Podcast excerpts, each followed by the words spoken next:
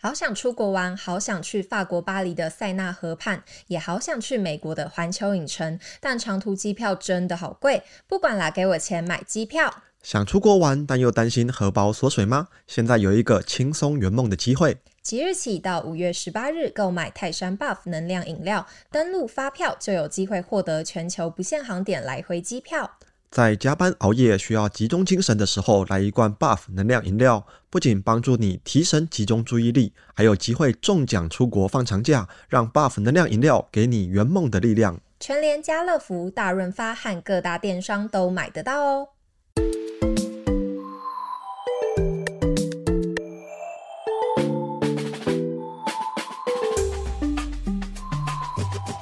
从财经大小事聊到省钱小秘诀，一起打造属于你的理财金字塔。欢迎收听，不管啦，给我钱。大家好，我是海晴，我是强尼。海晴，你有没有觉得啊，今年的股市整体的氛围跟去年是差蛮多的？有诶、欸，因为二零二二年比较偏空头熊市，那我身边有一些朋友在玩股票，他们因为都还是大学生嘛，所以资金没有很多，加上股市的状况比较差，所以有一些人就被套牢。但我很少听到他们在聊股票啊。这让我想到啊，网络上有一句还蛮搞笑的名言，就是股票啊，如果套牢了，我们可以说服自己，哦，我是在长期投资啦，我是在存股，我是在领股利啦。我自己的话是还好啦，因为我自己选的股票大部分我都有研究过，或者是我爸推荐我，他就自己有研究嘛，所以跌的话我就比较不会这么怕，因为他们的基本面还不错，也几乎都很快就能够涨回来，所以目前还没有真的赔过很多钱。这就是你跟你朋友差蛮多的地方，好在也没有遇到这个睡公园的情况。对，除了股票之外，因为我之前有在节目上有分享，我自己有买零零五六嘛，虽然对 ETF 没有到很熟悉，不过我相信它还是蛮稳定的，持股多，而且殖利率也高，也不太可能会倒闭。而且啊，你开始做不管了，给我钱之后，之前又跟听众朋友分享嘛，那个时候又跟随这个时代的大浪潮，然后加入姐姐的脚步，除了零零五六之外，也买了一些零零八七八。对，我那时候就是想看零零八七八到底是不是真的很像大家说的这么好，结果我买了之后真的有涨，然后也有领到股息，但是我后来它赚了之后我就把它卖掉了。没关系啊，反正我们那个定期定额的项目还在。还在。那这几年啊，因为 ETF 很热门嘛，那现在给人的感觉都快要变成像是哦无脑买就好啦，然后无脑投资嘛，什么知识都不需要，不用做任何的功课。买下去就对了，就能赚钱。但真的是这样吗？就是躺着赚钱好简单？如果世界上有这么好的事就好了，天下没有白吃的午餐，世界上当然没有这么美好的事嘛。我们之前啊，其实有特别做了一集节目来提醒听众朋友，ETF 啊，虽然相对于适合新手来入门，可是也不是每一种都能够随便买的。还没有听那一集的节目的听众朋友们，可以先回去复习一下，帮忙增加我们的点阅率，顺便按个赞。对，那强尼之前也有分析台股两百四十档 ETF 可以分成五种类型，对新手的难易度跟风险程度是不一样的，也有推荐大家要怎么挑选适合自己的 ETF。那我们今天啊，就来打破另外一个迷思，ETF 啊，除了不等于可以无脑买、无脑存、无脑赚之外，其实啊，还存在一些风险，可能一些人不知道。究竟是哪些风险呢？这部分好像比较少人分享，因为我看零零五六跟零零八七八的资料，大部分都是推荐股友努力存存存，然后稳定的领配息。我想啊，不管做任何投资，一定都要先从认识风险，然后评估这个投资标的开始嘛。ETF 当然也是投资工具的一种，那我们才不会被投信业者啊，或者是广告啊，还有一些网友骗去，对目眩神迷的文字给吸引，就傻傻的买下去了。对，你真正知道自己投资的是什么，你才能够对自己买的股票负责。投资股票啊，或 ETF，其实就像你自己的孩子，真的要好好了解他们，好好的爱护他们。那不知道大家有没有听过一句广告台词：“投资一定有风险，基金投资有赚有赔，申购前应详阅公开说明书。”那句话真的是念得超级快，每次我都听不太懂他在讲什么。哎，那个录这个广告人很厉害啊，我觉得他们都大概在两三秒就咻讲完了。那其实啊，没关系，我跟多数人一样啊，其实也是听不太懂。但这句话啊，其实只有一个重点：ETF 的本质上啊，也是基金的一种。所以想要知道 ETF 存在哪些风险，那我们就可以去看公。开说明书。到底什么是公开说明书？又要去哪里找呢？我们这边就来帮听众朋友询问一下。ETF 啊，都是投信公司发明的嘛，所以我们都可以去投信的官网找到。例如元大台湾五十嘛，你就知道这个元大，所以它是元大投信发行的。国泰永续高股息，那就是国泰投信发行的。那我们就用最有名的国泰永续高股息零零八七八来举例好了。那我们就在国泰投信的官网 ETF 专区找到国泰台湾 ESG 永续高股息 ETF 基金的的公开说明书了。打开发现它有哇，非常的多，三百零四页，是要我们做阅读测验吗？我敢保证，我念出来给大家。对，应该一百万个就是有投资零零八七八的股民，大家应该都还没有看过，有看的可能趋近于零趴。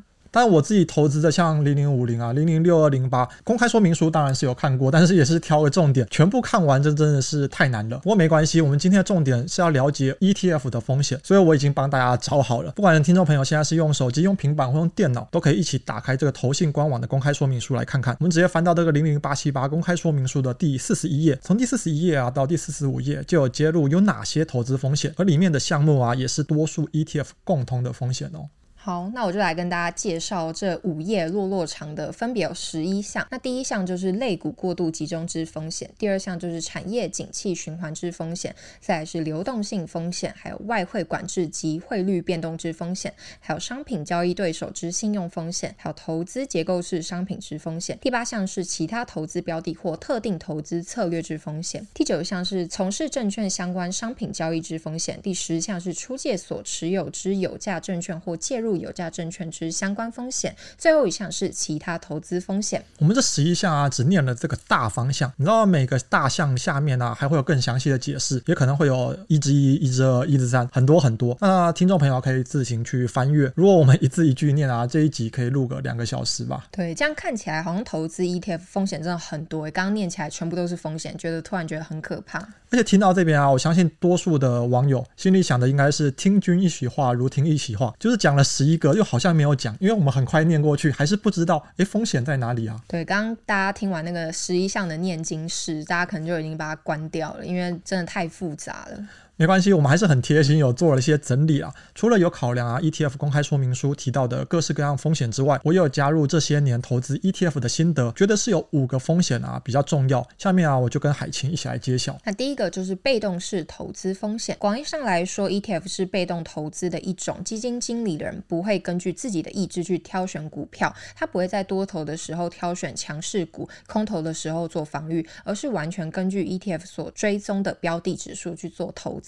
这就是我们之前在节目上常说的，投资一档 ETF 啊，就是选择相信指数的选股方式嘛。所以如果这档指数本身的策略有问题，你觉得它这个策略买下去根本不会赚钱，那其实你也没有办法改变什么，你没有办法去调整。如果选了，就要承受自己选择的损失。在第二项就是系统性风险，ETF 啊，虽然持有一篮子的股票，可能一次投资三十档啊，甚至一百档以上股票，看起来好像很分散，很不错，但依然无法避免系统性风险。白话一点可以说是大环境的风险，这是任何投资工具都无法避免的。像是金融海啸、黑天鹅这些都算。那从我出生以来啊，最有名的大概像是两千年有网络泡沫，就是我出生那一年。哦，你出生那个时候我，我 我大概十岁，也是没什么印象。比较有印象啊，是二零零八年那一次的金融海啸，那个时候新闻都在报道。不过因为我还没有投资股票，所以没有这么痛。那比较近期的就是新冠疫情了，全球的股市崩跌，虽然很快就反弹，不过这也是所有听众朋友应该都蛮有印象的一次。那当然，投资 ETF 啊，也没有办法避免这个系统性的风险。在第三项就是追踪偏离风险。每一档 ETF 都有追踪的标的指数，所以理论上啊，ETF 的报酬率应该尽可能的去贴近指数，这是基金经理人的责任，是衡量一档 ETF 好坏的关键。但现实中一定会存在偏离，或者是说追踪的差距越大，ETF 的投资绩效也就越差。造成这个追踪偏离的原因有很多啦，因为指数只是数字。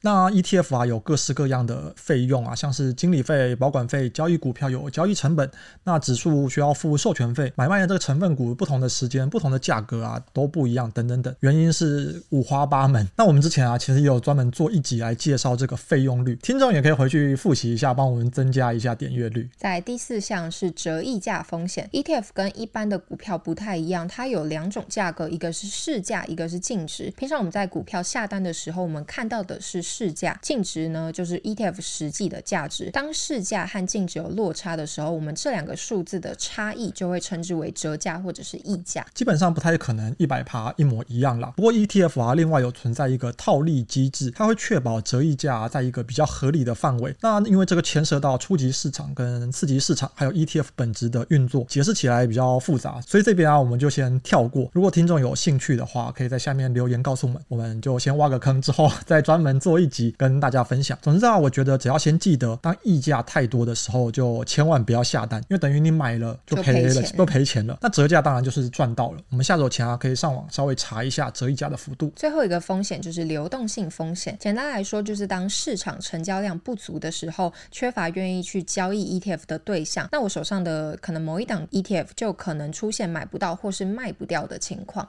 不过 ETF 啊，有造市商这个流动量的提供者，理论上啊，流动性风险的问题不会太大，但也不是绝对说没有啊，所以才会成为风险的一部分嘛。那如果选择市值大、交易量大的标的啊，就比较能够避免。例如啊，我们有在做定期定额实验的四档 ETF，零零八七八、零零五零，还有零零五六跟零零六二零八这些标的就比较不需要担心。或者说，大家可能在新闻上啊，或者是投资节目常听到的那些，基本上都不太会有流动性的问题。那除此之外啊，如果你投投资的 ETF 属于海外股票型的 ETF，像是比较有名的有中信中国高股息、国泰智能电动车、富邦越南、元大 S M P 五百等等等等等的。那么还有两个风险，我觉得值得注意。第一个风险是市价波动风险。台股是设有涨跌幅限制的市场嘛，相信大家应该都很熟悉，就是正负十趴。那这个正负十趴就是不会超过二十趴嘛。不过海外成分的 ETF，他们持有的标的可能是美股啊、英股、日股等等，所以股价每天的波动就没有涨跌幅的限制。